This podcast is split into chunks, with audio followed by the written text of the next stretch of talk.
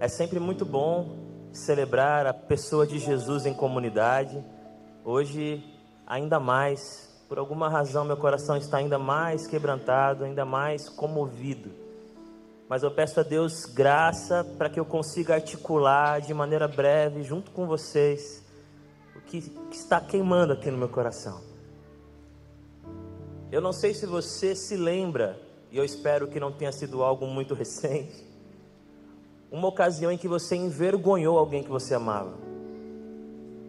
Que você fez algo ou que você não fez algo que fez uma pessoa muito querida sofrer. Não é que você foi punido, não é que você foi vingado ou se vingaram de você na verdade. É que doeu. Aquilo que você falou, aquilo que você fez, doeu em alguém que você tem muita estima. Eu me lembro como se fosse assim, agora, como se tivesse acontecido hoje de manhã, mais cedo. Um acampamento desses retiros espirituais em época do carnaval, onde a gente se consagra e tal. E a minha família, eu tenho família em Pindamonhangaba. Alguém aqui já foi em Pindamonhangaba? Levanta a mão e faz cara de feliz. Lugar gostoso. Já foi no outro lá? Lugar gostoso. E no acampamento, minha família lá presente, num certo momento de uma brincadeira, o, o calor subiu e eu respondi uma tia minha. E a minha mãe, vendo aquela cena, começou a chorar, de vergonha, porque não foi assim que ela me ensinou a viver. E eu chorei com ela. Algumas pessoas ainda carregam no coração, não sei se todas, mas muitas, um receio de envergonhar a Jesus. Tem gente que não, tem gente que faz o que quer, vive como quer, sem se importar se a nossa vida corresponde ao que Ele deseja, ao que Ele sonha para nós, ao que Ele preparou para os nossos caminhos. Mas muitas pessoas ainda sofrem porque se sentem envergonhando a Jesus.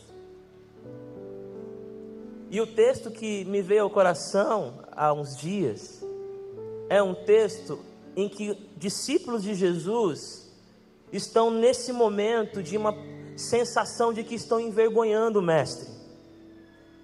Eles são pegos de surpresa e precisam reagir a um momento onde parece que eles estão envergonhando o, o Senhor.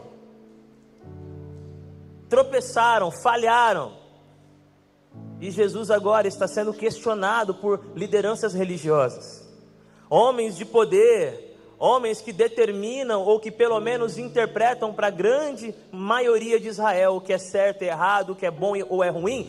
Eles estão chamando Jesus para criticar os seus discípulos e dizer que ele deveria se sentir envergonhado pelo que eles fizeram.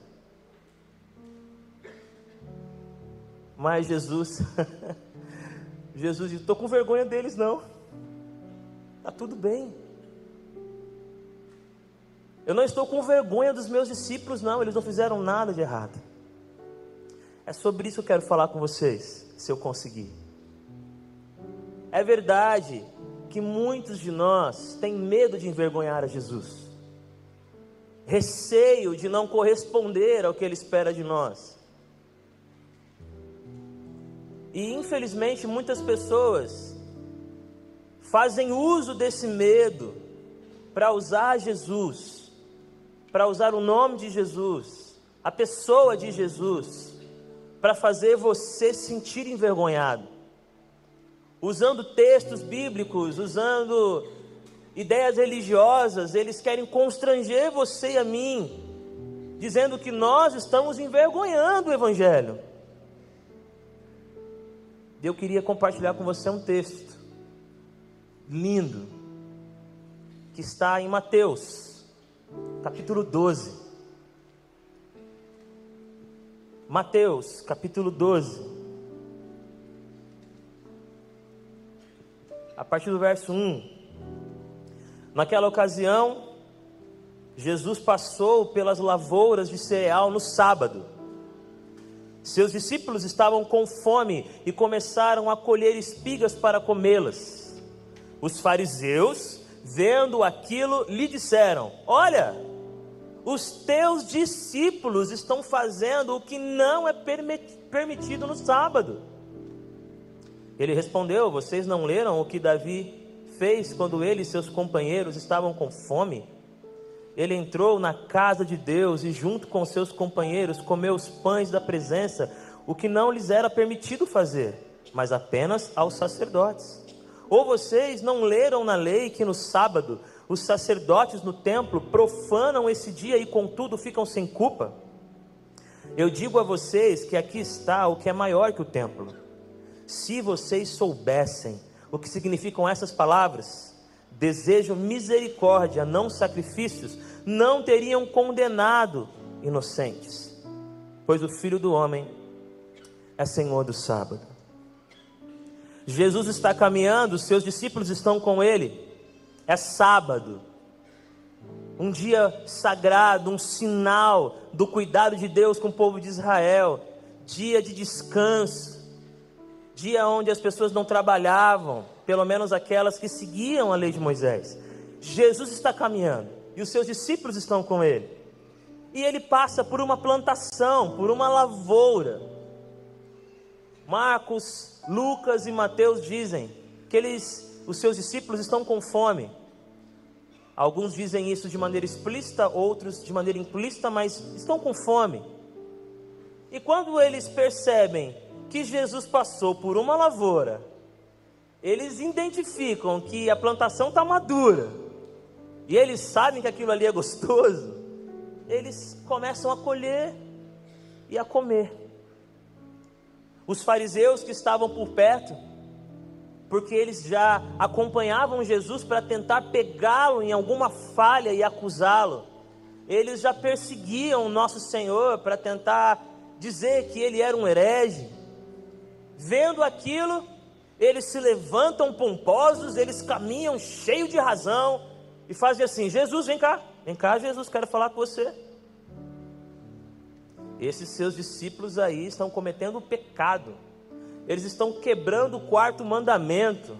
Quando eu olho para aquilo, eu só vejo vergonha, eu só vejo culpa, e eles estão fazendo isso debaixo do seu nariz. O que você vai fazer com eles? Eles são uma vergonha. É claro que não daria certo escolher pescador eles não têm pedigree religioso.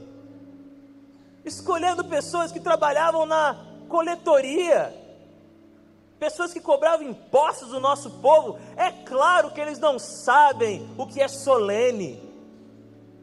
Percebeu que você escolheu errado, Jesus? Percebeu que eles são uma vergonha? Jesus não entra nessa briga.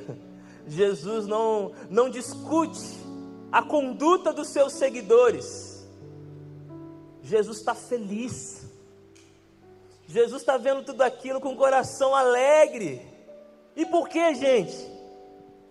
Porque os seus discípulos, caminhando com ele, se sentiram autorizados pelo seu olhar, se sentiram autorizados pela sua presença, em diante da comida, estando com fome, comer. Eles se sentiram autorizados a se alimentarem, a se cuidarem, porque caminhando com Jesus entenderam algo essencial para a jornada de uma comunidade de fé: de que cuidar de si mesmo é sagrado. Alguns religiosos olham para olham aqueles que cuidam de si e acham que não é sagrado. É sábado é dia sagrado. É óbvio que eles tinham sim as suas orientações, eles tinham sim as suas leis, eles tinham os seus cuidados, mas essa ideia de que colher uma espiga e se alimentar era trabalho, isso não estava no texto bíblico, isso era uma interpretação. Isso era uma maneira de olhar e dizer: olha, fazer isso no dia de sábado é trabalho, é pecado, é errado, mas não. Jesus está feliz porque os seus discípulos não vivem debaixo desse jugo. Os seus discípulos não vivem debaixo desse fardo. Eles entenderam que sagrado é cuidar sagrado é se alimentar, sagrado é descansar, principalmente das exigências arbitrárias de uma religiosidade que não vê o ser humano como deve ser visto. Esses discípulos passaram por uma lavoura e não se sentiram tímidos em estender a mão e tomar para si. E como isso deixou Jesus feliz. Não, não. Isso não é um problema para o sábado, pelo contrário, isso representa muito bem o sábado, porque sábado é isso, é pão para o faminto, porque sábado é isso, é cura para o doente, é porque sábado é isso, é cuidado com quem está cansado, sábado é isso, é refrigério, é pausa nutritiva, sábado é isso.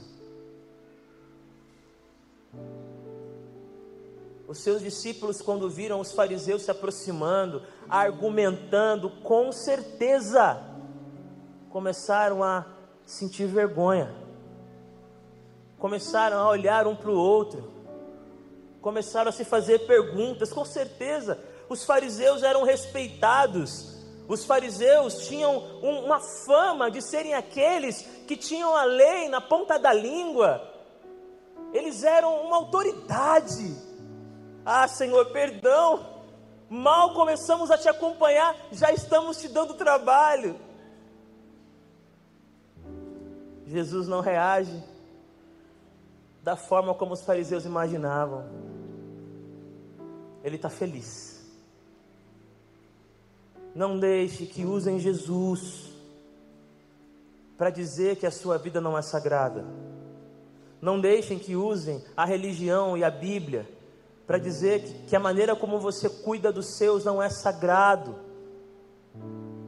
Talvez lhe digam que ocupar uma arquibancada num sábado de manhã, berrando enquanto seu filho disputa uma bola na quadra da escola, não é sagrado, mas é.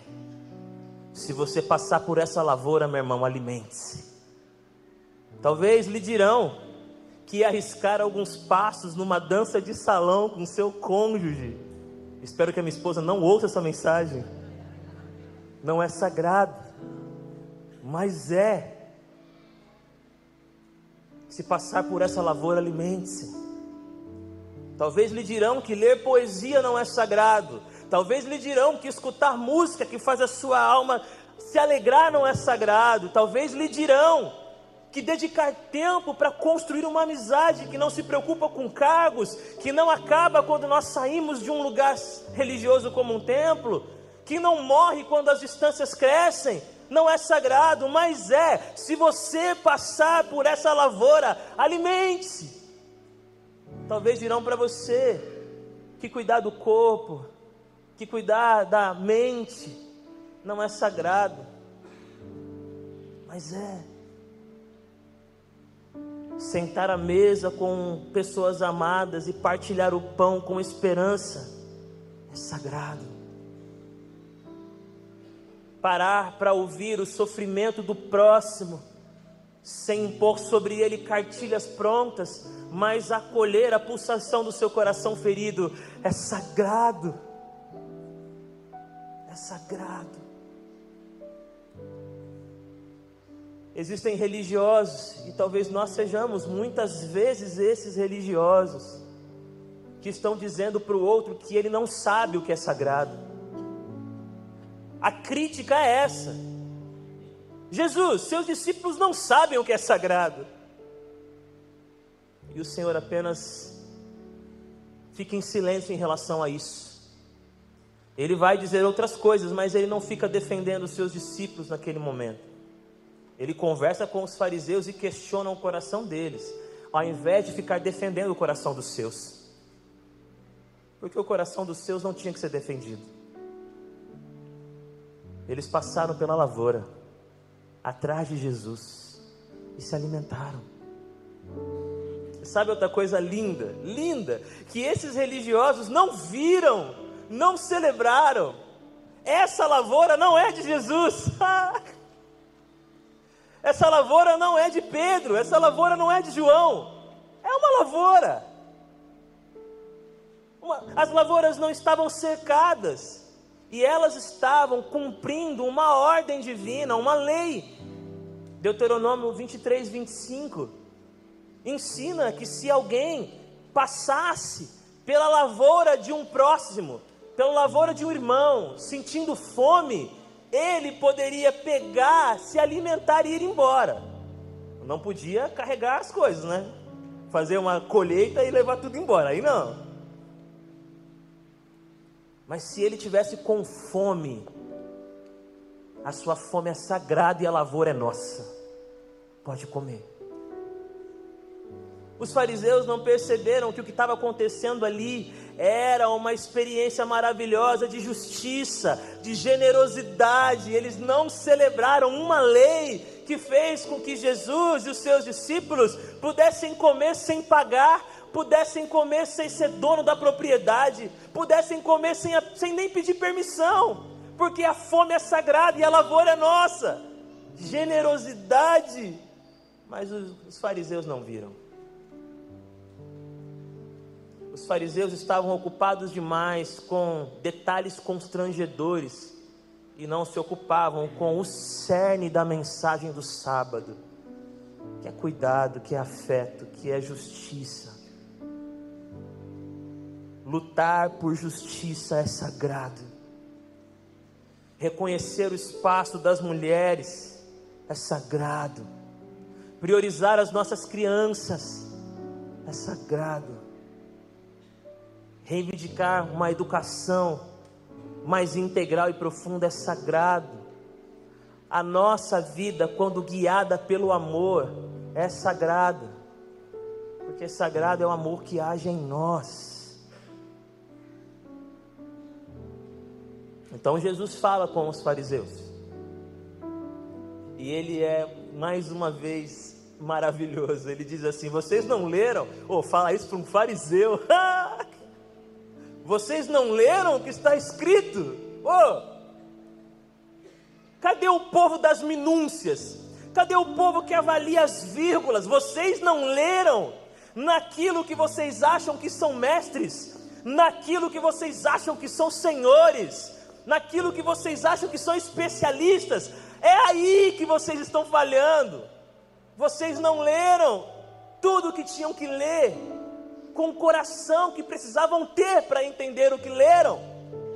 Está escrito: Davi, enquanto fugia de Saul junto com seus companheiros, sentiu fome.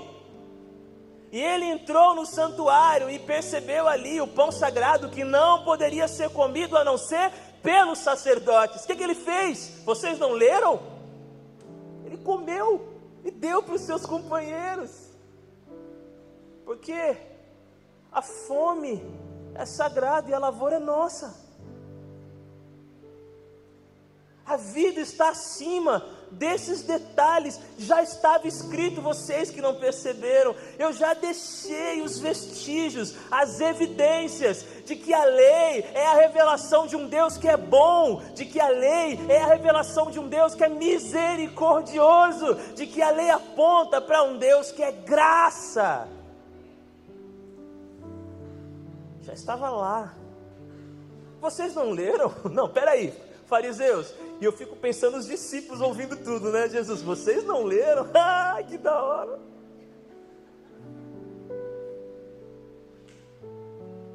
Pedro queria fazer uma piadinha e João falou: Para, Pedro. Sem piada. Os sacerdotes, no dia de sábado, trabalham e trabalham sem culpa. Porque há necessidades do templo que se sobrepõem a essas questões que vocês estão observando com tanto cuidado. Melhorem essa balança para entender o que é mais importante. E da mesma maneira que os sacerdotes estavam isentos de culpa quando, por causa do seu trabalho religioso, não podiam observar o sábado, porque estavam trabalhando no templo e trabalhar no templo era mais importante que guardar o sábado. Ei, eu digo algo para vocês. Eis aqui alguém que é maior do que o templo, Jesus. E aqueles que caminham comigo vão aprender as verdadeiras prioridades. Aqueles que caminham comigo vão descobrir o que é passar nas lavouras e se alimentar. Eu não quero discípulos que achem que eu não me importo com o que eles estão vivendo. Eu não quero discípulos que achem que eu me alegro com aqueles que estão famintos, mas me servindo, despedaçados, mas não faltem uma celebração, arrasados, mas não perdem o horário, despedaçados, mas cumprem o script, falidos, mas que sabem usar o vocabulário sagrado da melhor maneira possível. Não, não. Nessa manhã, Jesus está passando pela lavoura. E se você está com fome, se você está cansado, se você está sobrecarregado, se você está ferido, se você está perdido, estenda a mão e alimente-se, porque Ele está dizendo que você pode. Seu coração importa. O nosso Deus não encarnou, né, Inácio? Para colocar uma medalha de honra ao mérito no peito daqueles que se consideram os campeões da moral. Ah, não, não foi para isso que ele veio. Ele não veio para aqueles que se acham sãos. Ele veio para aqueles que eram os últimos, para abraçar os últimos, para redimir os últimos, para curar os últimos e ser um dos últimos por amor a eles. Um desprezado entre os desprezados. Por quê? Porque ele sabe que a vida é maior. Ele sabe para o que veio, não para aplausos, não para espetáculos, não para conquistar a admiração dos imperadores, não para ser comentado nos arredores de Jerusalém. Ele veio para o caído, ele veio para o ferido, ele veio para o cansado, ele veio para aquele que se perdeu, ele veio por mim, ele veio por você. E nessa manhã, quero convidar você a entrar nessa lavoura com Cristo e você vai se alimentar do pão vivo que desceu do céu. Jesus de Nazaré. Você vai se alimentar do sangue da reconciliação, da nova aliança. Quero chamar o pastor Robson aqui, por favor. E juntos nós iremos conduzir esse momento da ceia. Momento que quer lembrar você Claro, nós pecamos. Claro, nós tropeçamos, falhamos. Temos que viver arrependimentos curadores, restauradores. Sabemos aonde temos errado, ou pelo menos a grande maioria dos erros. Mas é bem diferente o que esse texto está dizendo. Não deixem que usem Jesus para envergonhar você. Não deixem que usem Jesus para manipular você. Ele é graça, Ele é amor, Ele é misericórdia. Em nome de Jesus. Amém, igreja.